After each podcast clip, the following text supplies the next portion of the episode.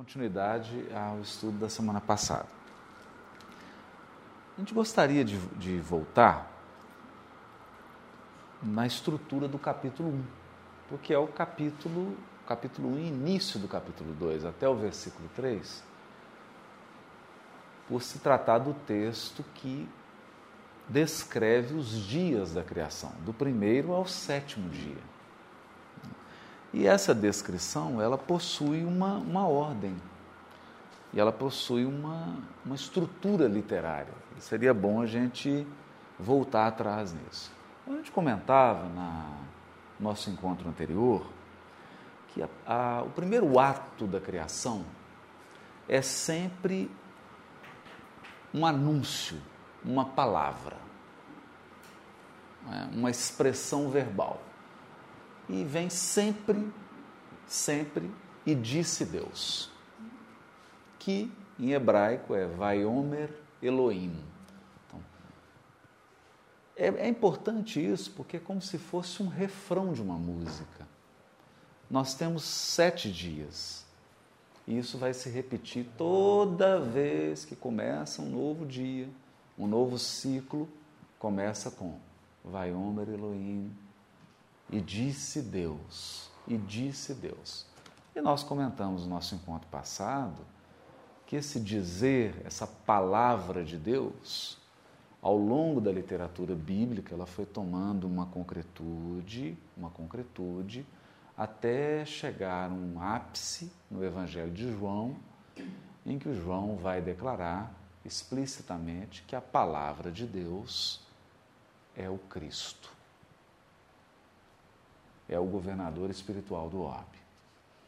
E nós começamos a, então a, a comentar que os co-criadores em plano maior, os Cristos, eles representam essa fala do Criador, o verbo da criação. Basta que o Criador expresse o seu propósito e esses seres são os executores da sua vontade. Então, essa primeira parte é muito importante, porque ela diz respeito à atuação dos Cristos. O anúncio, e disse Deus. Eu trouxe aqui o texto do Evolução em Dois Mundos, na íntegra, porque ele vai ajudar a gente a, a, a compreender melhor. Né? É o primeiro capítulo, a primeira parte do livro Evolução em Dois Mundos, de André Luiz. O item 1 intitulado Fluido Cósmico. E André Luiz começa assim: Plasma divino. Olha que interessante. E aí a gente começa a pensar no nosso plasma, as TVs de plasma. Porque o plasma é um dos estados da matéria. Então nós temos o estado sólido, o líquido, o gasoso, e aí você dá um, um upgrade no gasoso, um pouquinho mais sutil, nós temos o estado de plasma da matéria. É curioso ele chamar de plasma divino, porque ele está falando de um elemento que é profundamente sutil. Tão sutil, tão sutil, que para os nossos sentidos o fluido cósmico não é matéria. Para os nossos sentidos, ele é matéria.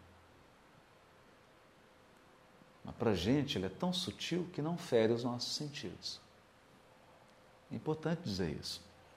E ele começa assim: o fluido cósmico é o plasma divino, austo do Criador. Aqui a palavra austo, uma palavra bonita, antiga, mas austo é respiração. Então, quando eu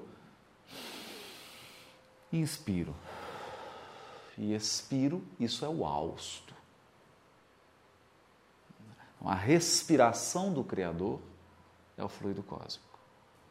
Interessantíssimo André Luiz está usando essa expressão, porque a tradição hindu fala de uma respiração, de um ato de contração e de expansão da divindade que gera o yin, o yang, o tal, que gera a, a movimentação do cosmos. Porque na tradição oriental o equilíbrio está no movimento. Não está nem na contração, nem na expansão, mas no ato de inspirar e expirar, inspirar e expirar. Então, hausto do Criador ou força nervosa do todo sábio. Aqui uma outra simbologia. A gente percebe que André Luiz usa três símbolos para tentar definir o fluido cósmico: plasma, respiração e força nervosa. Que força nervosa é uma coisa muito curiosa.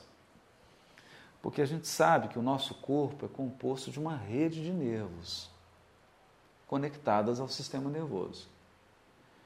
E por essa rede nervosa circulam impulsos elétricos, que são emitidos e captados pelo cérebro e que façam que o cérebro conecte todas as partes do corpo.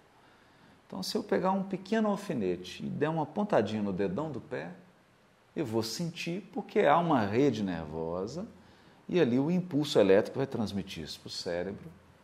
Então, o cérebro decodifica que houve um estímulo doloroso ou agradável, não importa, mas que houve um estímulo naquela área. Isso é muito importante porque nós, se nós compararmos o cosmos, a criação, como um corpo, o fluido cósmico é essa rede neural que conecta toda a criação ao Criador. A ideia é de conectar. É, a ideia de uma conexão, de uma rede nervosa sustentada pelo fluido cósmico, portanto, não importa onde no universo infinito ocorra algo, imediatamente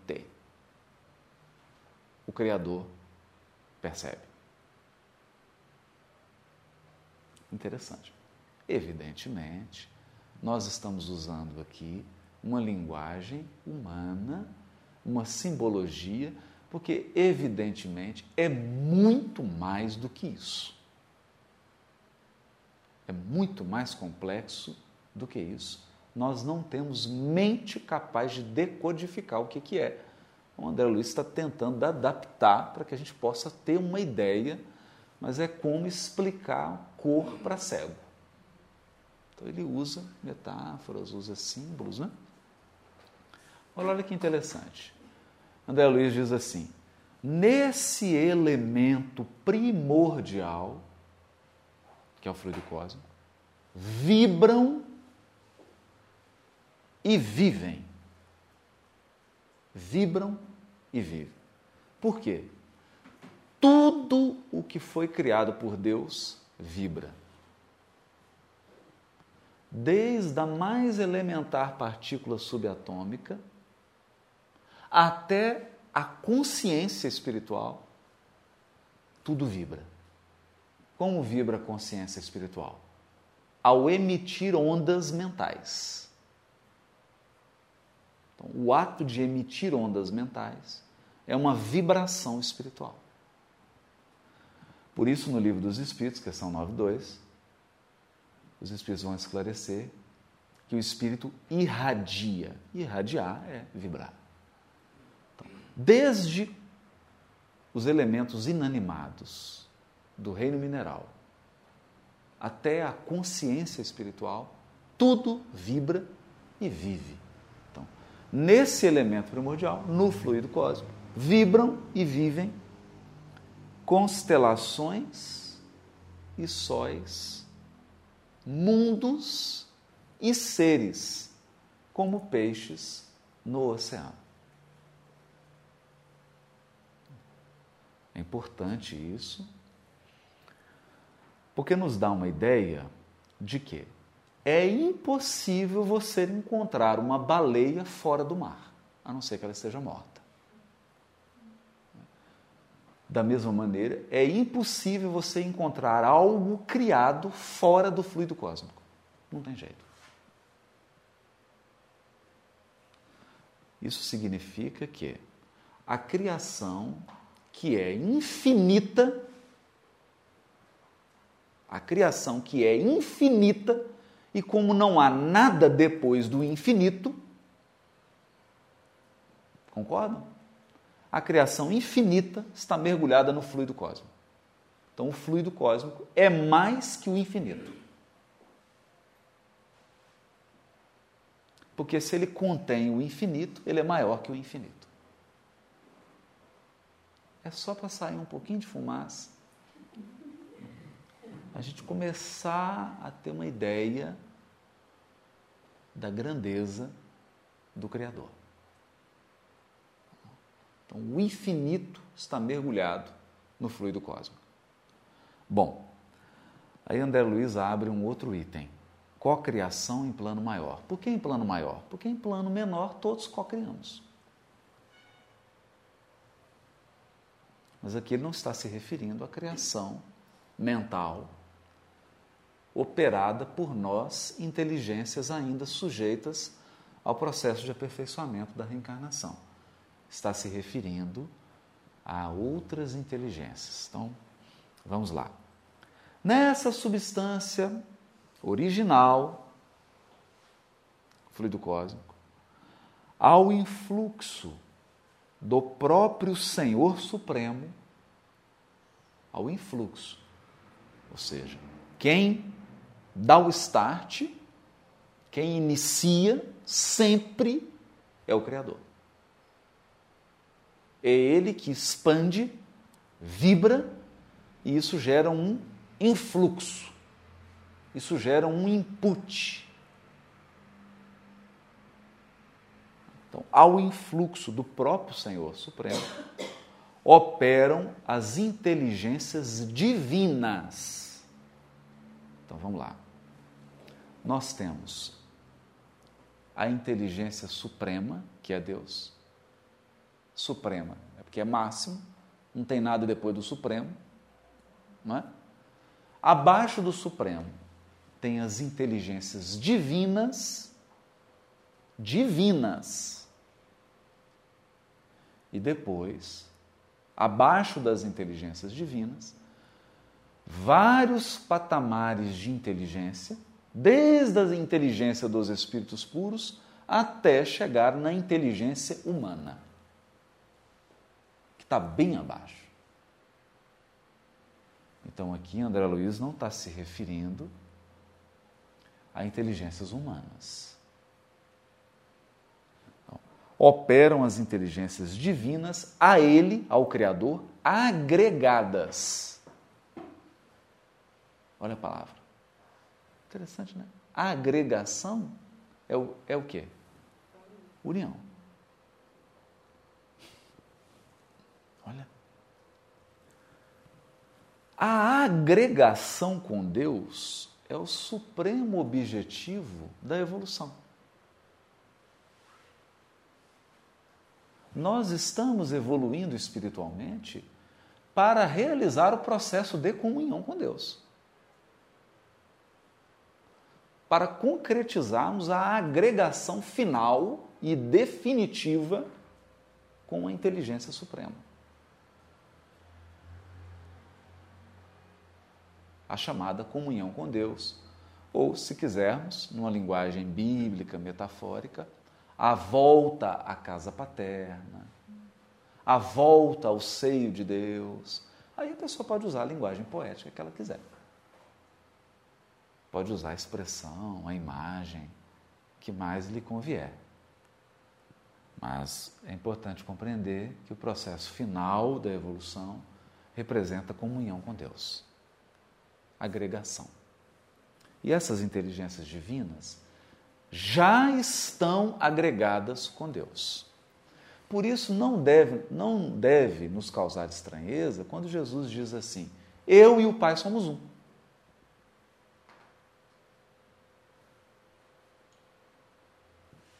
Ou quando ele responde para Felipe: Mas Felipe, você está me vendo e disso não conhece Deus? Quem me vê, vê ao Pai.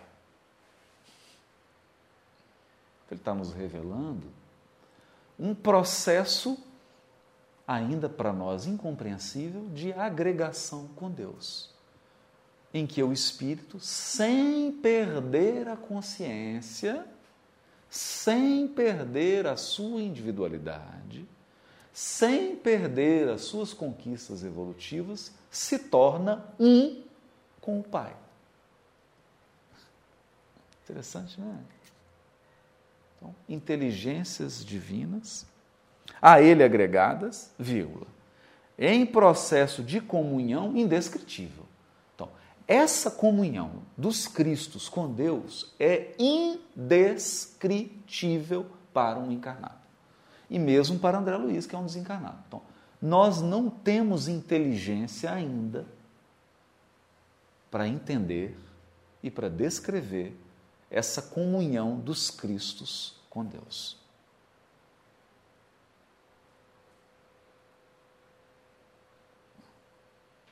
Estão agregados? Estão. Eles formam uma unidade com Deus? Formam. Mas como que é essa comunhão? Não sabemos. É indescritível. Não é? E como que você diz o indizível? Como que diz o indizível? Ficando em silêncio. Silenciando. Então nós não podemos aqui nos precipitar. Imaginar que espíritos como nós, que ainda necessitam encarnar, que ainda necessitam de um corpo físico, temos mente e inteligência capaz de entender um fenômeno desse. Não temos. Não temos está muito além do nosso horizonte perceptual. Né? Alguém quer falar alguma coisinha sobre isso até agora? Podemos prosseguir? Qualquer coisa, se der despressurização, vão cair máscaras de ar. Coloca primeiro em vocês, depois ajudem quem está ao lado. Né? Então, inteligências divinas a ele agregadas em processo de comunhão indescritível os grandes devas da teologia hindu. Devas. Que na descrição hindu, o supremo nível do aperfeiçoamento espiritual são os devas, são divindades, deuses que criam. Agora é importante prestar atenção numa coisa. Quando nós dizemos deuses, significa que tem vários deuses. Tem um só Deus. Mas esses seres são divinos já. Atingir um patamar não é para assustar, não. O espírito de São Luís, na, no mês de fevereiro da Revista Espírita de 1868, num item intitulado Os Messias do Espiritismo, quando ele vai explicar os Cristos, ele diz assim: depois dos espíritos puros, começa um outro nível de evolução. E o mais alto grau desse novo nível evolutivo são os Cristos. Bom, então quem imaginava se tornar espírito puro, parar de reencarnar e aposentar-se, pode tirar a ilusão. Depois que a gente chega em espírito puro, começa um novo ciclo evolutivo. O mais alto nível desse ciclo evolutivo são os Cristos. São os co-criadores em plano maior. Co-criadores em plano maior. Porque co-criadores em plano menor, até uma formiga é. Né? Uma formiga ela é co-criadora em plano menor. É. Uma bactéria é co-criadora em plano menor. Mas aqui nós estamos falando no nível cósmico. Né? E mesmo entre os Cristos há uma nova escala evolutiva. Isso está dito por, André, por Chico Xavier numa entrevista concedida a Herculano Pires no livro O Espírito e o Tempo, em que ele fala do Cristo planetário, Cristo do sistema solar, Cristo de uma constelação, Cristo de uma galáxia, e aí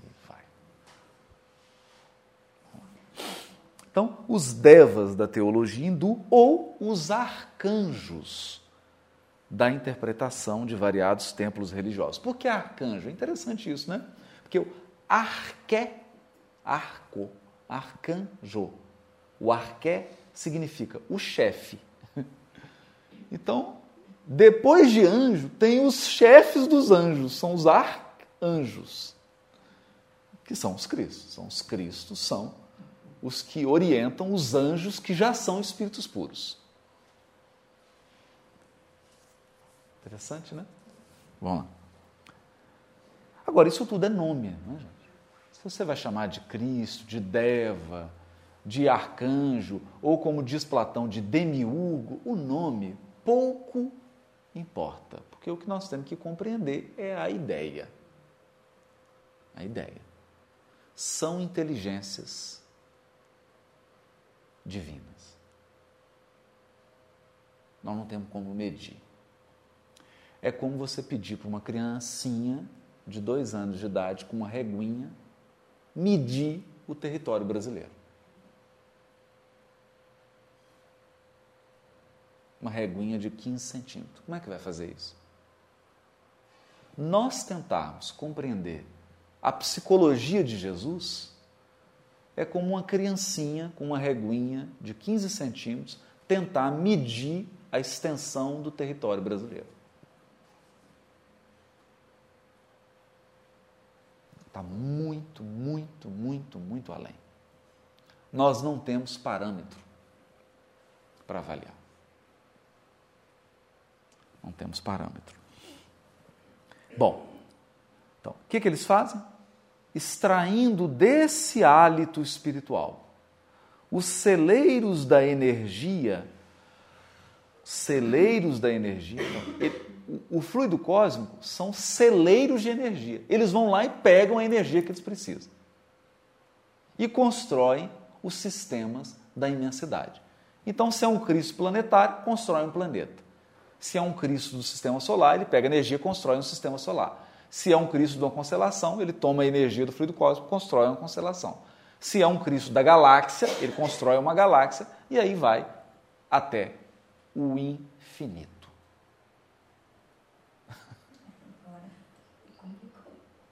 até o infinito. Porque nós temos o infinito para o grande e o infinito para o pequeno. É para deixar hoje a gente bem assim, humilde mesmo, né? Bem assim, humilde. Então, eles constroem os sistemas da imensidade em serviço de cocriação em plano maior. de conformidade com os desígnios do todo misericordioso. Ou seja, quem dá a planta é Deus. Quem dá as orientações é Deus. Que faz deles, dos Cristos, agentes orientadores da criação excelsa. Olha que interessante. Essas inteligências gloriosas, essas inteligências gloriosas. E a gente, eu não sei quem teve a oportunidade aqui de assistir o filme A Teoria de Tudo, que conta a história do Stephen Hawking, né? É considerado um dos maiores físicos do século XX, etc, etc, etc a inteligência do Stephen Hawking perto da inteligência de um Cristo é como comparar a inteligência de uma formiga à nossa.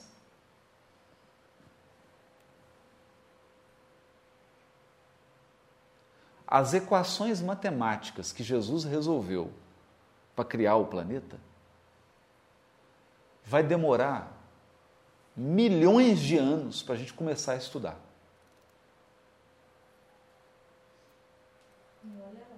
E olha lá.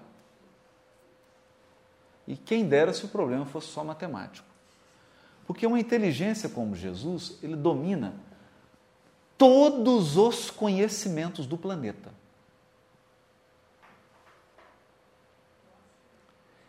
Jesus é na Terra a suprema inteligência em, em, geologia, a suprema inteligência em química, a suprema inteligência em física, a suprema inteligência em astronomia na Terra, na Terra. A suprema inteligência em sociologia, em tudo. Em todos os ramos do conhecimento, ele é a máxima inteligência na Terra. Só para a gente ter uma ideia do que, que é a inteligência de um espírito desse. Por isso que André Luiz chama de inteligências gloriosas.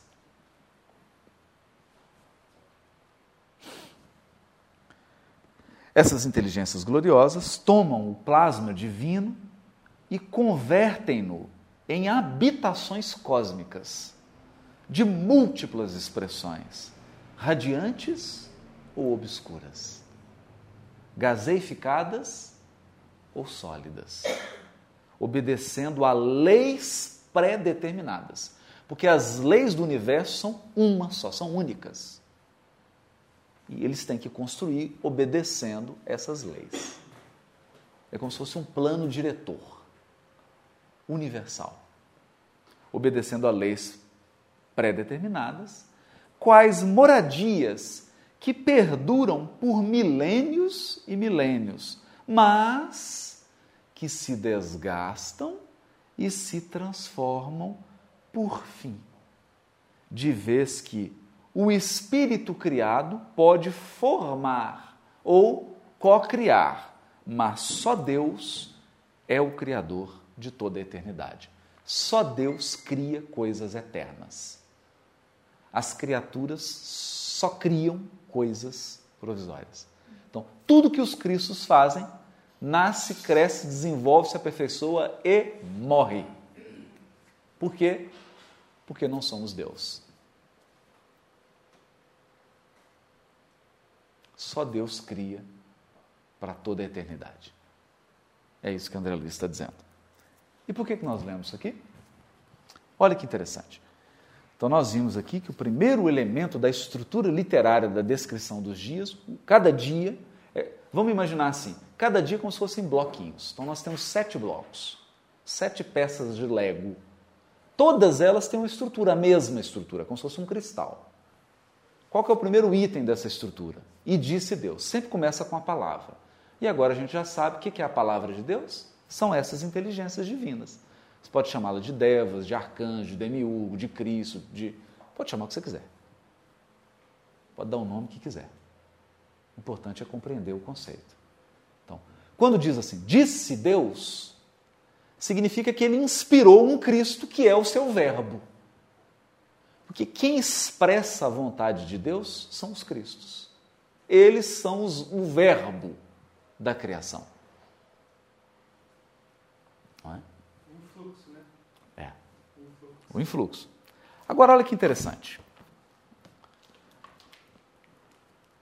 O primeiro versículo do capítulo 1 de Gênesis começa assim: No princípio criou Deus os céus e a terra. Essa é a tradução. Porque no original está dito assim: No princípio, em que criou deuses, os céus e a terra. Hã? Sim. A palavra que está aqui no primeiro versículo não é Deus no singular, é Deus no plural não é El. El é Deus em hebraico. El. E às vezes El é chamado pelo seu nome próprio, que são quatro consoantes, que não tem vogal. Então esse negócio de Jeová, Yahvé, isso é chute. Porque no texto hebraico não tem a vogal. Por que, que não tem vogal? Para não pronunciar. Então toda vez que a gente pronuncia, perdeu a graça é como você entrar num jogo de xadrez e começar a movimentar as peças como se fosse dama. Quebrou a regra do jogo. O nome de Deus não tem vogal para não ser pronunciado. Então não, não tem graça esse negócio de Jeová e Yahvé, porque não tem graça. A pessoa colocou o vogal que ele quis. Não tem vogal. São quatro consoantes. É o nome. E Deus é ela. Mas aqui não está ela. Está Elohim, deuses. Mas o verbo está no singular. Nossa, rios de tinta foram gastos para tentar interpretar isso. Por que, que Deus está no plural Imaginem o capítulo que quer transmitir uma mensagem de que há um Deus único. E a primeira vez que aparece Deus no texto está no plural.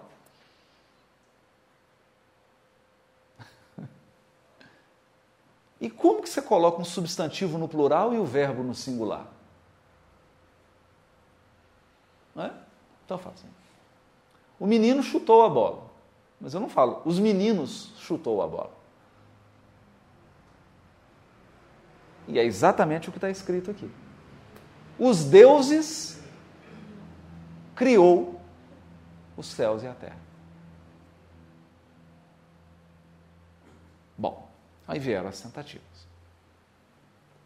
Vieram as tentativas. A teologia católica e protestante, baseada em uma das várias interpretações hebraicas dadas ao texto, sugeriram que esse plural é o chamado plural majestático. Você coloca Deus no plural, deuses, para dar uma ideia de majestade. É bonito, né? É uma argumentação bonita. Interessante. A questão é que se você pedir assim, me dá um outro exemplo na Bíblia de plural majestático. Não tem. Pelo menos que eu conheça, não. Dá um outro exemplo de plural majestático. Oh, não, é, só tem esse. Curioso. E quando nós examinamos as ocorrências da palavra Elohim no texto bíblico, na Bíblia hebraica, Elohim às vezes se refere aos deuses das outras nações.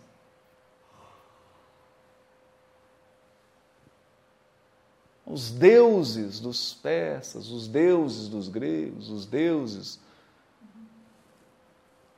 dos assírios, os deuses dos babilônios são chamados Elohims.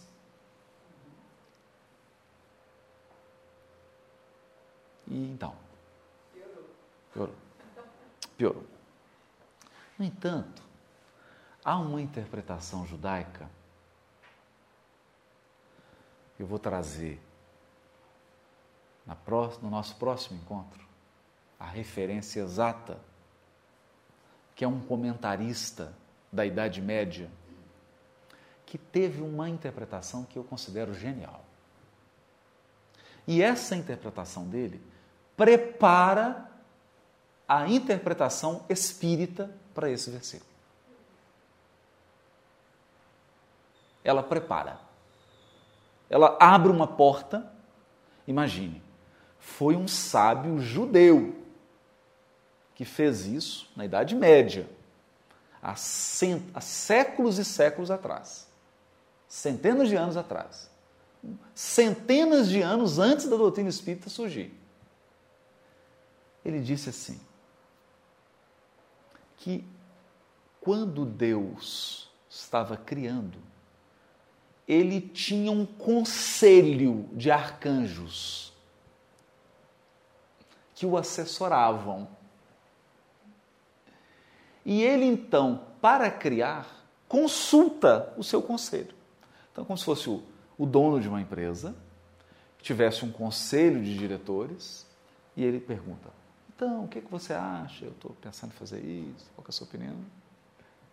Consulta o conselho. E qual o texto que ele cita para apoiar essa sua interpretação? O texto que diz: façamos o homem a nossa imagem e a nossa semelhança. Que dá a ideia de que Deus está conversando com, com o seu conselho. Olha, eu estou querendo criar o homem, o homem terreno o homem terreno, o terráqueo, o Adão, feito da terra, que se chama Adamá. Então, Adão é o terreno. Então, vamos criar um terreno, o homem terreno? Vamos. Então, façamos ele a nossa imagem e semelhança.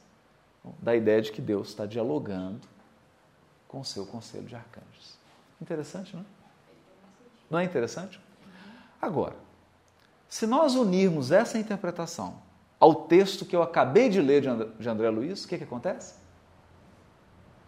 Eureka! E a luz se fez. E a luz se fez. Porque o que, que André Luiz está dizendo?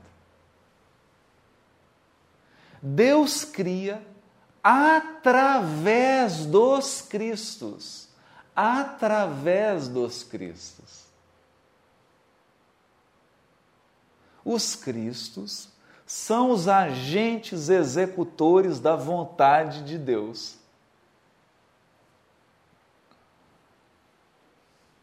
Portanto, os Cristos são os deuses, os Elohims, os deuses.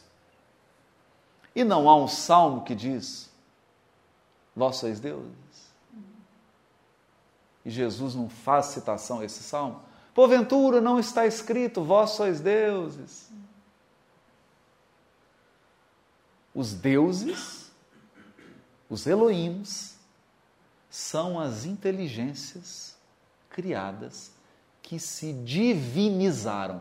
Por que, que elas se tornaram divinas? Porque elas entraram num processo de comunhão indescritível com Deus. Então eu digo assim: olha, eu não sou perfeito, não, mas eu estou em comunhão com Deus que é perfeito.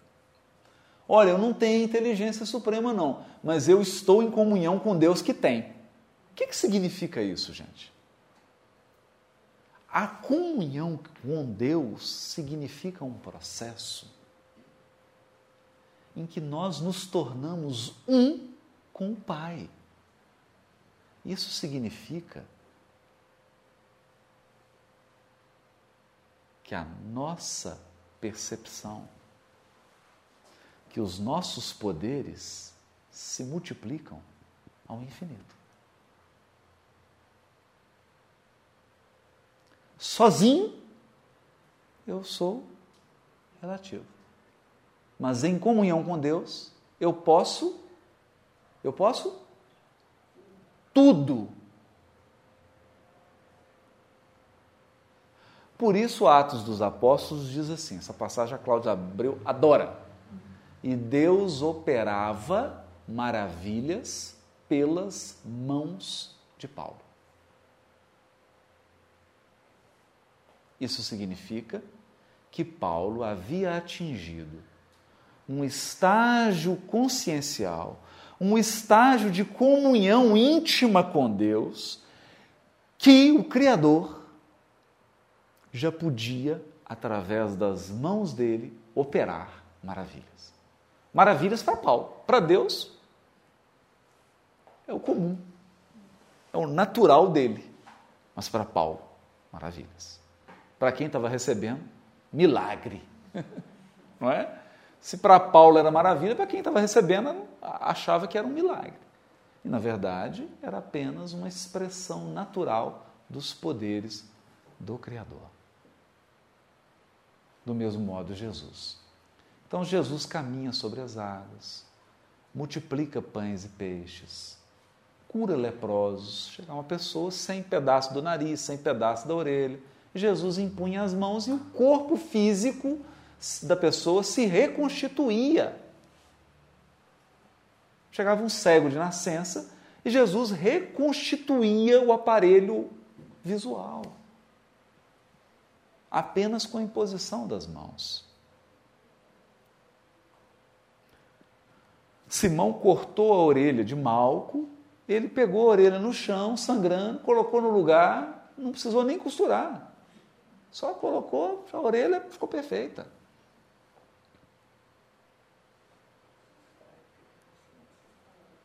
É?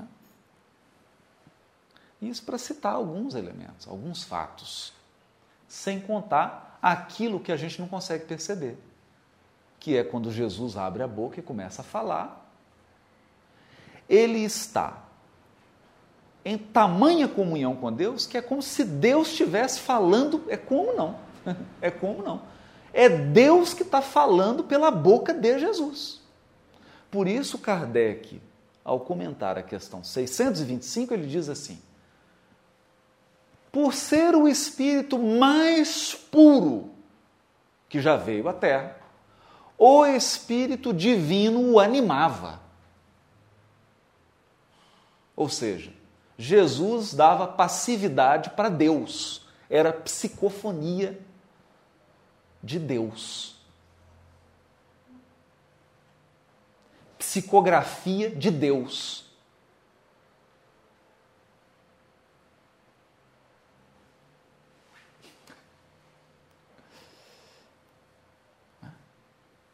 Que ele entrava em contato direto com o Criador num processo de comunhão indescritível. É o que diz André Luiz. Inteligências divinas a ele agregadas em processo de comunhão indescritível. Então, Jesus é uma inteligência divina que está agregada a Deus num processo de comunhão indescritível. Não tem como descrever. Então não adianta eu usar aqui a metáfora da psicofonia, porque ela é infantil, imperfeita. Mas é isso que Kardec diz. O Espírito de Deus animava Jesus. Está lá, comentário da questão 625. Deus agia pelas mãos de Jesus. Olha que interessante, né? Oi, Cláudia. Eu acho que a questão aí mesmo é a questão da comunhão, o X, é, né? É. Porque o X da questão.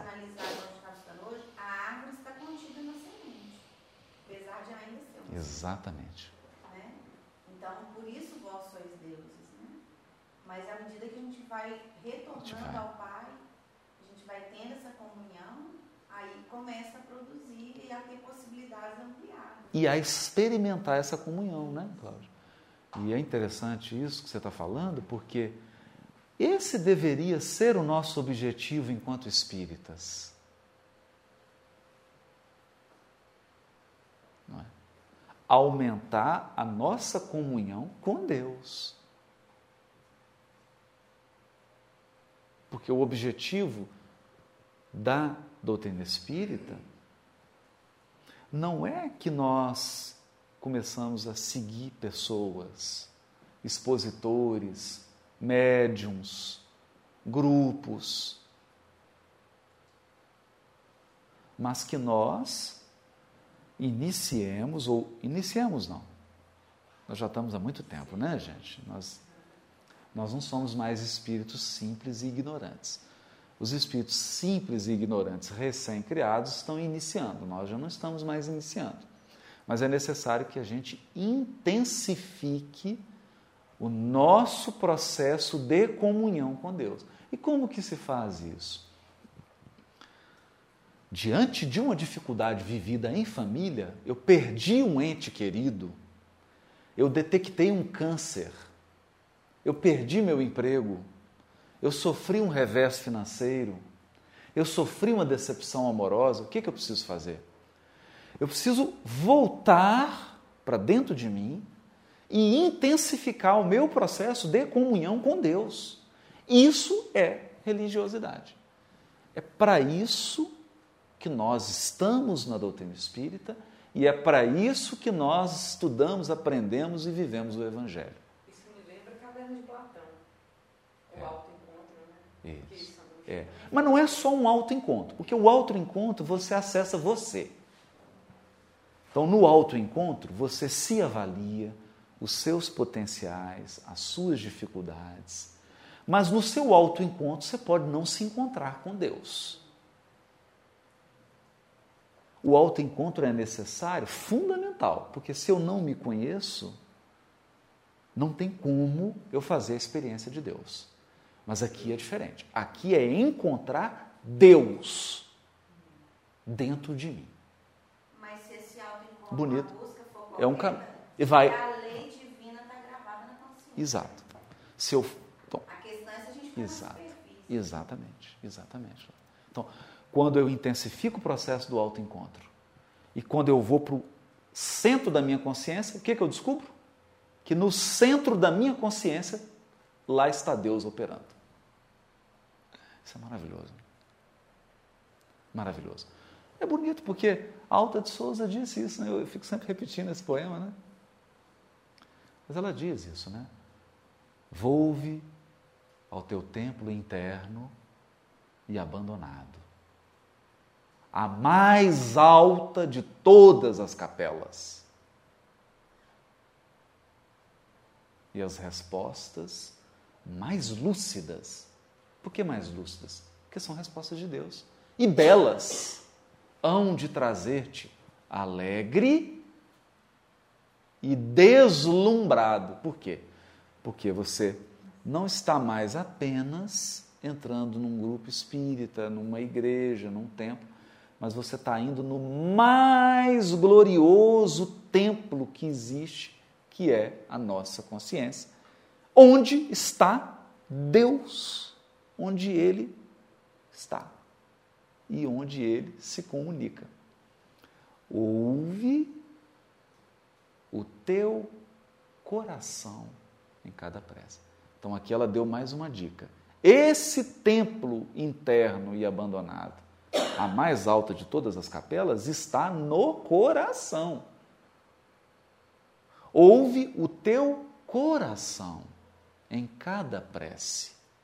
Deus te responde e te esclarece com a força eterna da consolação. Ou seja, qual é o processo de comunicação com Deus? Sentimento.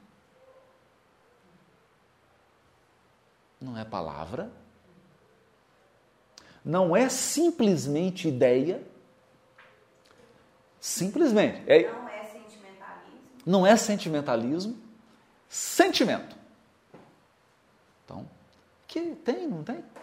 Aqueles momentos mais difíceis da vida. Não tem ninguém. Você tem que tomar uma decisão. Ninguém. E aí você volta para o profundo da sua intimidade. E aí você sente aquela força, fala: é isso que eu tenho que fazer. O que, que é isso? Linha direta. Tinha um programa chamado Linha Direta. Linha direta, não é isso? Não vamos esquecer, né? Porque esse era bem. Isso é uma conexão bem ruim, né? Vamos uma conexão melhor. Linha direta. Linha direta. É bonito isso, né? Então, quando você está assim à beira do desespero, à beira do desespero. Eu me recordo, estava conversando com um amigo e ele narrava para gente a experiência.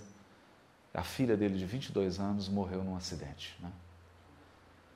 E ele conta o momento que ele chegou lá e, e viu o corpo dela. Então ele fala assim: Olha, eu, eu entrei em desespero. Desespero. Desespero. Acabou. foi a dor mais superlativa que eu senti na a vida perdeu o sentido. Isso é ele dizendo. Perdeu o sentido. Não tinha mais sentido. Nenhum, nenhum sentido. Então ele se afasta desesperado. E aí chega um casal que tinha um sítio próximo ao local, que havia perdido um filho no mesmo local.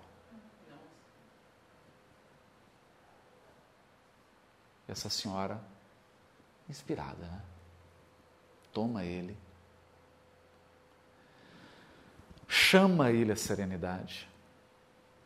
E aí então ele faz uma prece que eu chamo, ele, ele diz ele, né? chama a, a prece grito. Ele não orou, não, ele berrou e gritou. Explodiu. Nessa hora, nessa hora, ele experimentou um sentimento indizível. Indizível. O sentimento que ele experimentou foi esse. Que ele traduziu, né? Porque não foi palavra. Como é que você traduz sentimento? A gente tenta colocar palavra, mas não cabe, né? O sentimento é maior. Né? Então ele diz assim, Haroldo, se eu fosse tentar te descrever, eu vou tentar te descrever. Porque não foi, não ouvi voz, não ouvi nada. Eu senti assim.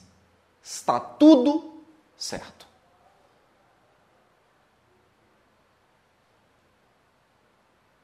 Está tudo certo. Acalma.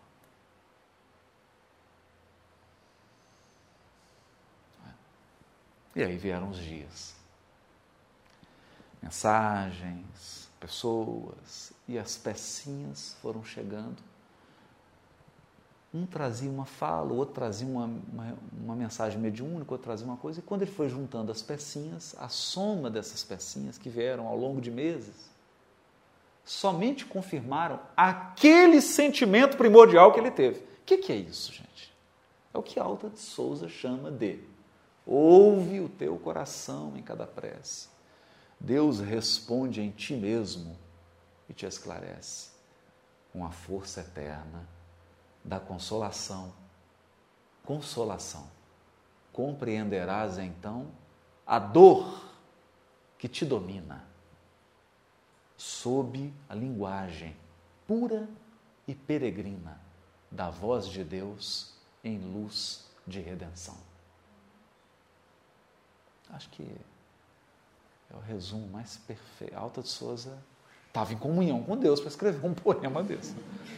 Então, para compor um poema desse, ela estava assim, abraçando Deus, os dois estavam assim num diálogo íntimo, né? Download direto. Não é, é bonito, né, Cláudia? Não é? Então é essa comunhão. Os Cristos, só que com uma diferença. Os Cristos experimentam essa comunhão 24 horas por dia. Aliás, mais, porque o dia deles tem mais horas, né? Porque 24 horas é o dia nosso humano. Deles tem mais horas, muito mais.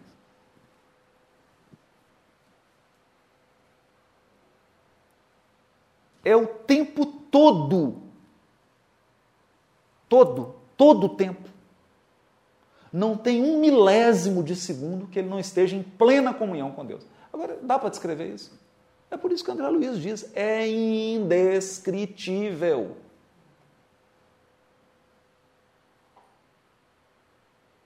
Indescritível. O que, que nós conseguimos descrever? Vamos tentar trazer para nossa percepção, para algo que faz. Porque ficar falando aqui de Jesus, da comunhão de Jesus com Deus. Vamos tentar. Vamos descer, vamos descer, descendo. Espírito puro, vamos descendo, vamos descendo. Chico. Chico Xavier, encarnado. As pessoas entravam no grupo espírita entravam, entravam. Ele estava lá na salinha, sentado. Quando elas entravam, começava a chorar. Não é isso? Quando nós assistimos os depoimentos, as pessoas dizem assim: Eu não sei, eu comecei a chorar e senti uma paz profunda. Eu senti um amor profundo. O que, que essa pessoa, na verdade, começou a sentir? ela começou a pegar a internet Wi-Fi do Chico. Porque não tinha senha a internet dele. A internet dele era livre. Então o sujeito entrou na internet Wi-Fi dele e começou a fazer download de DVD. Gente, o que está acontecendo? Olha aqui, eu estou baixando DVD em 3 segundos. É isso, pegou a internet Wi-Fi dele. Porque ele estava num processo de conexão, para nós, indescritível. Não é possível avaliar. Porque o Chico ficava oito, nove horas em transe. Vamos fazer uma, uma, um exame sincero da nossa consciência aqui. Qual foi o maior tempo que você conseguiu ficar em prece? Ficar de verdade. Cada um pensa aí. Eu penso assim, cinco minutos, ficar em prece. Não é você tá, pai que está no céu, está passando, nossa, tem que pagar a conta amanhã, tem que do condomínio. Santificado seja o teu nome. Nossa, eu chegar em casa tem que nossa, fazer aqui, que amanhã tem que. Não é isso. Conexão. Um minuto. Dois. Cinco. Cinco minutos. Vamos pensar assim. Dez minutos. Aí nós já estamos falando de recorde olímpico. Você ficar dez minutos em prece, chorando, profunda, dez minutos. O Chico ficava oito horas em transe. Isso é treino. É o que a Cláudia falou. É treino. Treino. Potencial nós temos. Mas ninguém corre uma maratona de São Silvestre porque decidiu correr agora, não é? Não é, Tiago? Você vai correr, aí você corre o primeiro quilômetro, tá vendo a ambulância. No meu caso, ambulância. Outro dia eu resolvi correr o quarteirão lá de casa, sentar no passeio. Que dirá 42 quilômetros. Não consegue, não é? Então, para você correr 42 quilômetros na velocidade do primeiro colocado, o que, que você precisa? Condicionamento físico. O que, que é condicionamento físico? O sujeito começou a correr, correr, correr. Tem anos, anos que ele corre, várias horas. Então, para ter conexão e comunhão com a espiritualidade, eu preciso de anos, anos e muitas horas de prática. Aí eu crio um condicionamento espiritual. O Chico tinha mais de 70 anos fazendo oito, nove horas de transe todos os dias.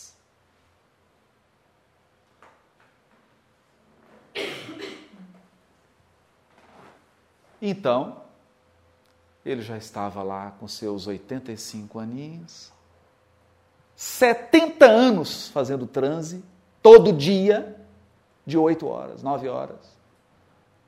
E as pessoas chegavam e entravam na rede, Wi-Fi dele, aí começava a chorar, cair lágrimas, não sabia, começava a tremer, a mão esquentava. Eu estou experimentando uma paz profunda. Agora, alguém aqui quer tentar imaginar Jesus? chegar perto dele? Tocar na mão dele? Alguém quer tentar imaginar? Jesus dando aquela olhada assim, seus olhos. Eu me recordo de uma de uma companheira, Marta Antunes, vice-presidente da, da Federação Espírita Brasileira. Ela me contou um caso curioso. O pai dela estava com câncer agressivo. Foi lá no Chico e o Chico magnetizou uma água e a água ficou leite de tanto ectoplasma. Leite. Ela levou aquilo para casa, deu para o pai durante um ano. Quando o pai tomou a que o Chico pediu para tomar uma colherzinha daquelas de aquelas colherzinhas pequenininhas, aquela de açuquinha, né? De pôr açúcar em café de diabético tão pequenininho, que era para ele tomar todo dia uma. Quando ele tomou a última colherzinha da garrafa, no dia seguinte, dois dias depois, ele desencarnou. Então, ela foi, voltou lá no Chico, que o, o pai dela trabalhou com o Chico muitos anos, foi um companheiro do Chico de trabalho. E ela voltou lá então, e, e aí o Chico conversou com ela: Minha filha, seu pai está muito bem, na verdade, o processo não era para ser revertido. Ele precisava passar por essa experiência. Mas esse um ano que foi dado para ele, ele não leu a obra toda de André Luiz? Olha como é que. Ela nem falou nada com o Chico. É, Chico leu. Ele não leu os romances? Pois é, ele chegou tão bem no mundo espiritual. Porque essa leitura que ele fez durante um ano preparou o psiquismo dele para o plano espiritual. Então ele chegou muito bem. Aí a Marta se emocionou, chorou. Aí o Chi, ela abre aspas, a narrativa dela. Marta Antunes. Ela disse que o Chico deu um abraço nela. Só que, quando o Chico deu o abraço nela, ele ligou a banda larga. Aí ela diz que começou a tremer. Tremer. Tremer. Como se ela tivesse Parkinson. Ela diz que o Chico escaneou ela inteira. Assim, como se ele estivesse escaneando ela. Ela saiu e ficou meia hora com Parkinson. Tremendo. Eu não consegui parar de tremer. Um abraço recebido. Você passou, lá? Conta pra gente. Fala um pouquinho mais alto, só para registrar na câmera. estava fazendo um tratamento de câncer de próstata. Fazer um tratamento de câncer. E eu tenho, meu sobrenome é Eurípides por causa de Eurípides Bassanú. Sei. Quando eu nasci, minha mãe já um Colocou o nome. espiritual do culto no lar. E nós estávamos lá no Paz Harmonia, né, que é uma entidade da, da obra de Eurípides, e lá no PH2 Sei. fomos visitados pela nós estávamos lá, embaixo um pé de flamboyant, quando a Alzira recebeu Eurípides.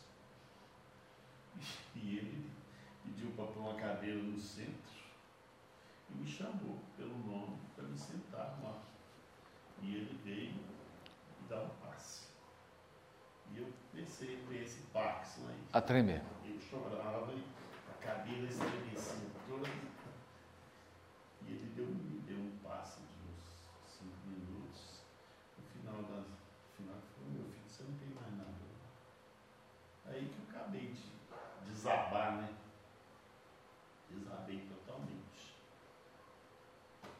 Graças a Deus, meu tratamento. Hoje não tem mais nada, tem 10 anos. Resolveu. PSA é. É fantástico, né? Incrível, né? A história da receita que ele dá, aquela receita de papel, foi uma Exato. é, é. Então, o que, que, o, que, que, o que, que nós estamos percebendo aqui? Né? Voltando agora para o Gênesis.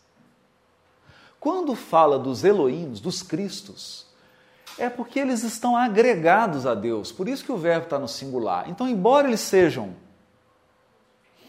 uma pleia de pff, gigantesca, porque o universo é infinito, né? Eles estão agregados, então eles são um com Deus. Um. Quando o Espírito chega a um nível crístico, ele é um com Deus.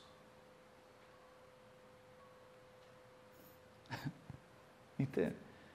Porque agora, agora que ele experimentou ser um com o Todo-Poderoso, ele vai querer ser um sozinho? Vai querer ser relativo? Entende? Entende, gente? É como você casar com um anjo. Imagina, um espírito puro. Casar com ele. Aí você vai querer ficar só perto, não? Tá junto. Toda hora, não vai? Por que você vai querer ficar sozinho? Mas se você experimenta comunhão com Deus, você vai querer ficar sozinho? Então, aqui, esse versículo inicial, eu acho uma beleza extraordinária. Uma beleza extraordinária. Os Elohims criou. Porque eles só agem segundo leis pré-determinadas. Que quando Jesus foi criar a Terra, quantos planetas já foram criados na criação eterna? Infinitos. Entendem? Então, já tem lei para tudo. Você varia e pode variar ao infinito, porque a diversidade e a variação vai ao infinito, mas tudo obedece a um plano de unidade. Por isso o verbo está no singular. Criou. também que eu acho que pode dar essa dica dos, dos espíritos que atuam Co-criadores. Plano maior. é, e viu que era bom, né? Ah, sim, nós, nós vamos, o outro estágio. E aqui eu estou só no primeiro, que é e disse Deus. Para falar do Elohim. Dos Elohims, né? Tem, tem os outros estágios. Fantástico isso. Porque por isso que tem esse processo de avaliação da criação. E viu Deus que era bom. Porque uma coisa é Deus expressar um propósito. Olha só, vou pegar essa fala da Cláudia Abreu. Quando você tem um desejo, um desejo muito acalentado, você realiza esse desejo, o que, que você sente? Felicidade. Que mais? Realização. Realização. Alegria. Não é? Alegria. Ok. Nós conseguimos realizar todos os nossos desejos? Graças a Deus, né? Hã? Graças a Deus. Graças a Deus, né? Nós não conseguimos realizar todos os nossos desejos. Primeira pergunta: tem algum desejo de Deus que ele não realiza? Que, ele não possa realizar? Você acha? ele não é o Todo-Poderoso? Deus tem poder infinito, então não há nenhum desejo dele que não se realiza. Ok? Aí tem uma frase de Emmanuel, essa frase é importantíssima. Emmanuel diz assim: Deus não manifesta propósitos a esmo. Por quê?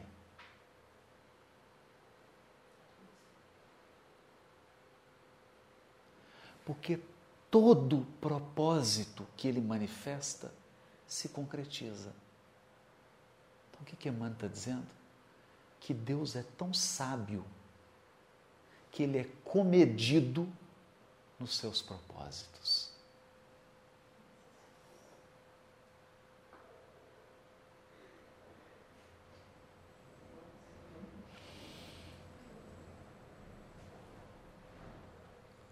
Então, quando Deus tem um desejo e ele manifesta, os Cristos realizam. Agora, os Cristos têm o mesmo poder de Deus? Não. Têm a mesma inteligência infinita de Deus? Não. Têm o mesmo amor supremo de Deus? Não. Então a obra deles tem que ser avaliada. E viu Deus que era bom.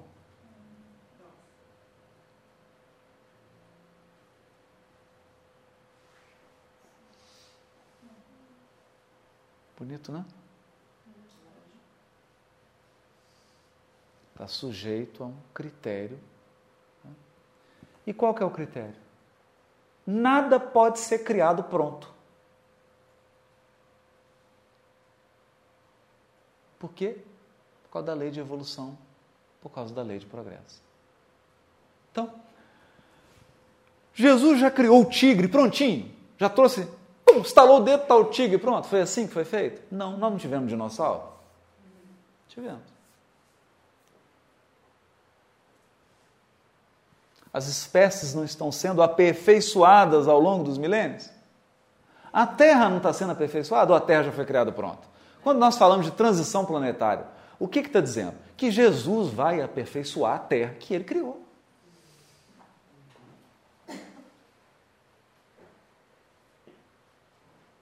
Tem uma planta e a, a obra não está ainda igual à planta. Por quê? Porque a terra só vai estar igual à planta o dia que ela se tornar mundo ditoso. O dia que a obra estiver completa. Que a obra estiver completa.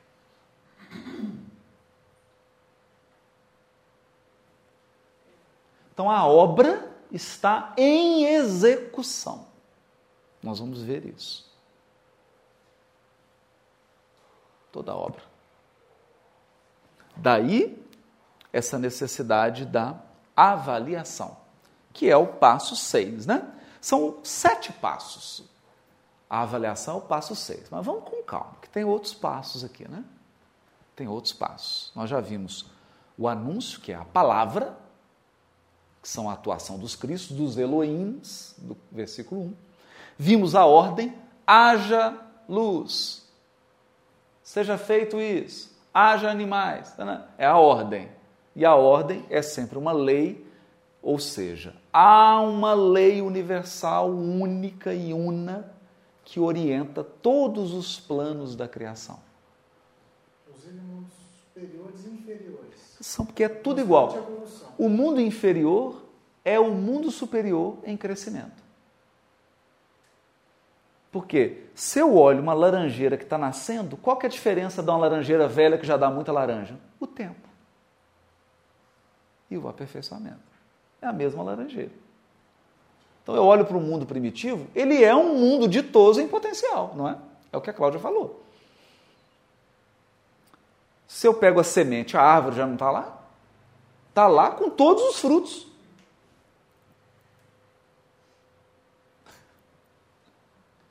Olha que lindo. Em uma semente está a árvore com todos os frutos que ela vai dar durante toda a vida dela. Está tudo dentro da semente.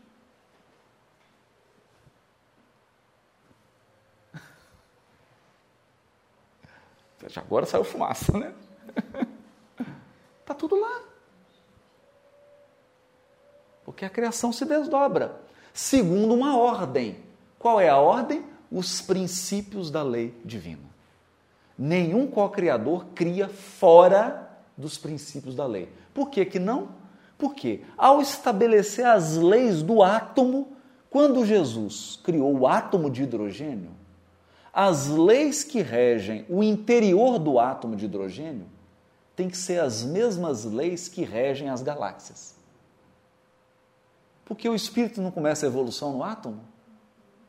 Ele não pode experimentar lei diferente, a lei é a mesma.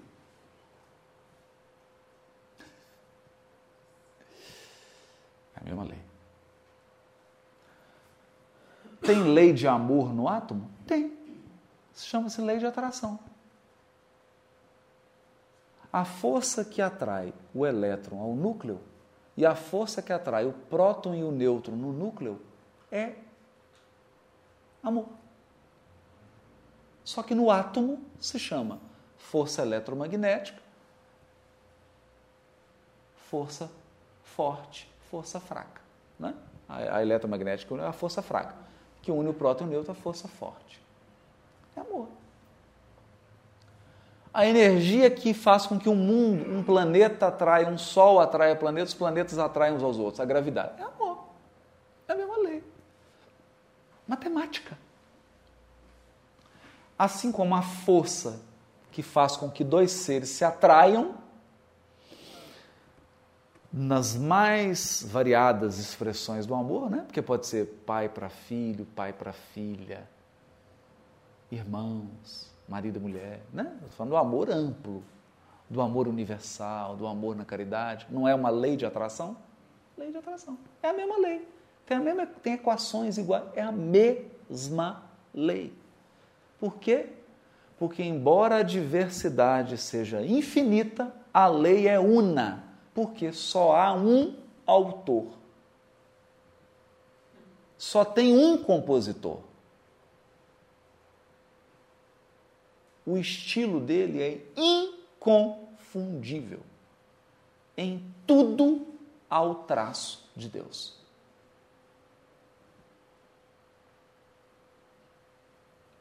Complicou muito?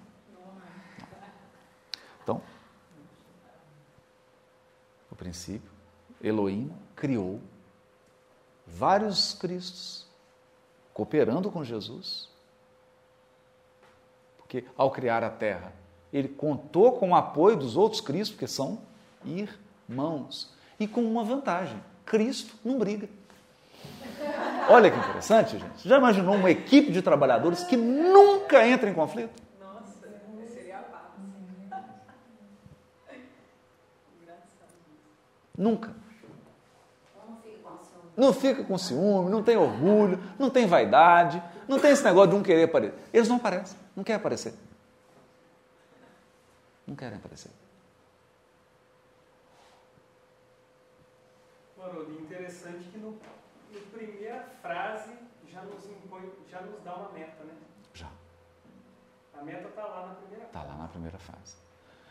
Por isso, Lucas, no livro Obreiros da Vida Eterna, quando o Asclépios se materializa no mundo espiritual, com um rolo de pergaminho, e começa a responder as questões, o André Luiz fica bastante impressionado com aquilo. E é de impressionar mesmo. Porque o espírito chega lá, ele é uma luz. Ele não tem forma. Ele não tem olhinho, não tem boquinha, não tem ouvido, não tem mão, não tem nada. É uma luz. E aí eles pedem, vamos, vamos mentalizar, para dar forma para ele, porque senão eh, nós não vamos conseguir entender, porque ele sem boquinha, como é que ele vai conversar com a gente? Não tem língua, não tem dentinho, não tem faringe, não tem laringe. Então nós temos que dar uma forma para ele, para ele comunicar com a gente. Porque senão o que, que ele vai fazer? Ele vai emitir um pensamento aqui e ninguém vai captar. Vamos dar uma forma para ele? Vamos. Aí metaliza, uma florzinha, um campinho, tudo dentro de uma redoma, aí ele consegue ter forma. Olha, olha só. Quando acaba o processo, o André Luiz fica impressionado. Fala, meu Deus, isso é um ser divino. Olha como é que a gente é ingênuo. Aí ele vai conversar com o benfeitor. Fala, mas o Asclepios deve ser um assessor de Jesus. Não, André, não. não. O Asclepios ainda é um espírito da terra. Ele aspira. O maior desejo dele é evoluir, aprimorar, fazer a reforma íntima, para ele participar das assembleias de Júpiter. Mas lá, quem está nessas assembleias estão se esforçando, vigilantes, para fazerem parte da Assembleia dos Espíritos que trabalham no Sol. Os que estão lá no Sol estão vigilantes, querendo evoluir, dedicados para fazer parte da Assembleia. Ele começa. E você sabe, a nossa galáxia, galáxia, é um simples ponto no universo. Aí o André Luiz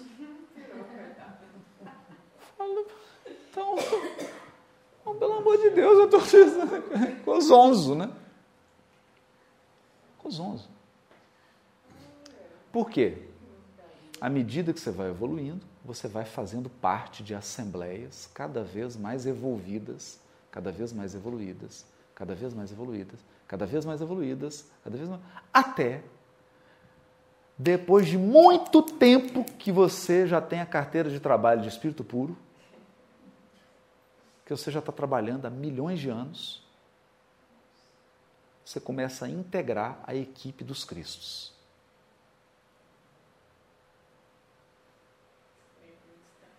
Equipe direta. Porque o Chico diz assim para o Herculano: nós temos o Cristo, ministros, que são seres que eu ele fala, por exemplo, Sócrates, Buda, Zaratustra são ministros do Cristo. Esses ministros têm milhares de seres puros e angélicos trabalhando sob a coordenação deles.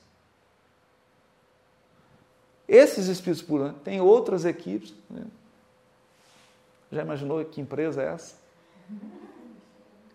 Por isso, quando fala que Jesus é o governador, não é brincadeira, não. Ele fala isso para a gente. Se eu quisesse, eu pediria ao Pai, ele me enviaria legiões de anjos. É a equipe dele. Então ele tem legiões de espíritos puros que cuidam só, só das flores. Faz projeto de flor, que cor que vai ter, qual que é a forma, o tipo do perfume. Só mexe com flor. Aí tem uma outra equipe de anjo que só mexe com tipo de abelha. Então, o projeto, design de abelha. Aí tem design geológico, tem design das espécies. É trabalho que. Aí tem a equipe que planejou a tabela periódica dos elementos químicos. Como é que ia ser o elemento? Tá? Não é delicioso isso? Não, é uma empresa boa de trabalhar, não? Chama a empresa Jesus Cristo.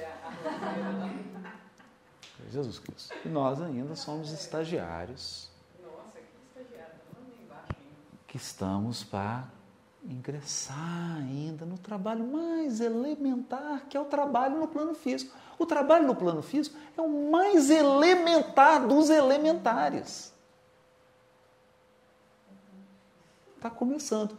Mas, mas, nele tem tudo que a gente precisa aprender do que um anjo já faz. Não é bonito isso? Quando eu entro numa sala para dar uma aula de evangelização da infância, vamos terminar? O que eu aprendo numa sala de evangelização de infância é o que um anjo aprende quando está projetando uma abelha. Só que num nível maior. Mas é a mesma coisa. Que a lei é única. Não tem melhor nem pior. Não tem melhor nem pior. O trabalho do anjo não é melhor do que o trabalho da evangelizadora. O trabalho do anjo é mais amplo porque ele tem uma consciência mais ampla, mas melhor não. O trabalho é. Tem a mesma dignidade. A questão é: eu vou dar uma aula de evangelização com a mesma dedicação que o anjo? Essa é pergunta que a gente encerra o Gênesis de hoje. Vamos fazer a prece. Oi? Quem é? Ah, tá. Queridos amigos do Ser, estamos participando como beneficiários de um projeto que visa homenagear nosso querido Chico Xavier. Chico Xavier no céu da vibração. É uma iniciativa inédita em sua programação e também porque beneficiará diversas instituições espíritas. No dia do evento, você irá receber um formulário e, ao indicar o ser, parte dos resultados financeiros nos serão direcionados. Os ingressos podem ser adquiridos no site www.compreingressos.com. Compreingressos.com. No Face do Ser tem o link, é só clicar lá. Contamos com seu apoio. É um show que vai vários artistas, vai ser aqui em Belo Horizonte, homenageando Chico Xavier. São várias instituições, um musical, né? várias instituições espíritas é, participando. E quem indicar lá o nomezinho do seu, o recurso vem para o Ser Meimei, para a gente poder realizar as tarefas. Né? Um abraço para todos, boa noite.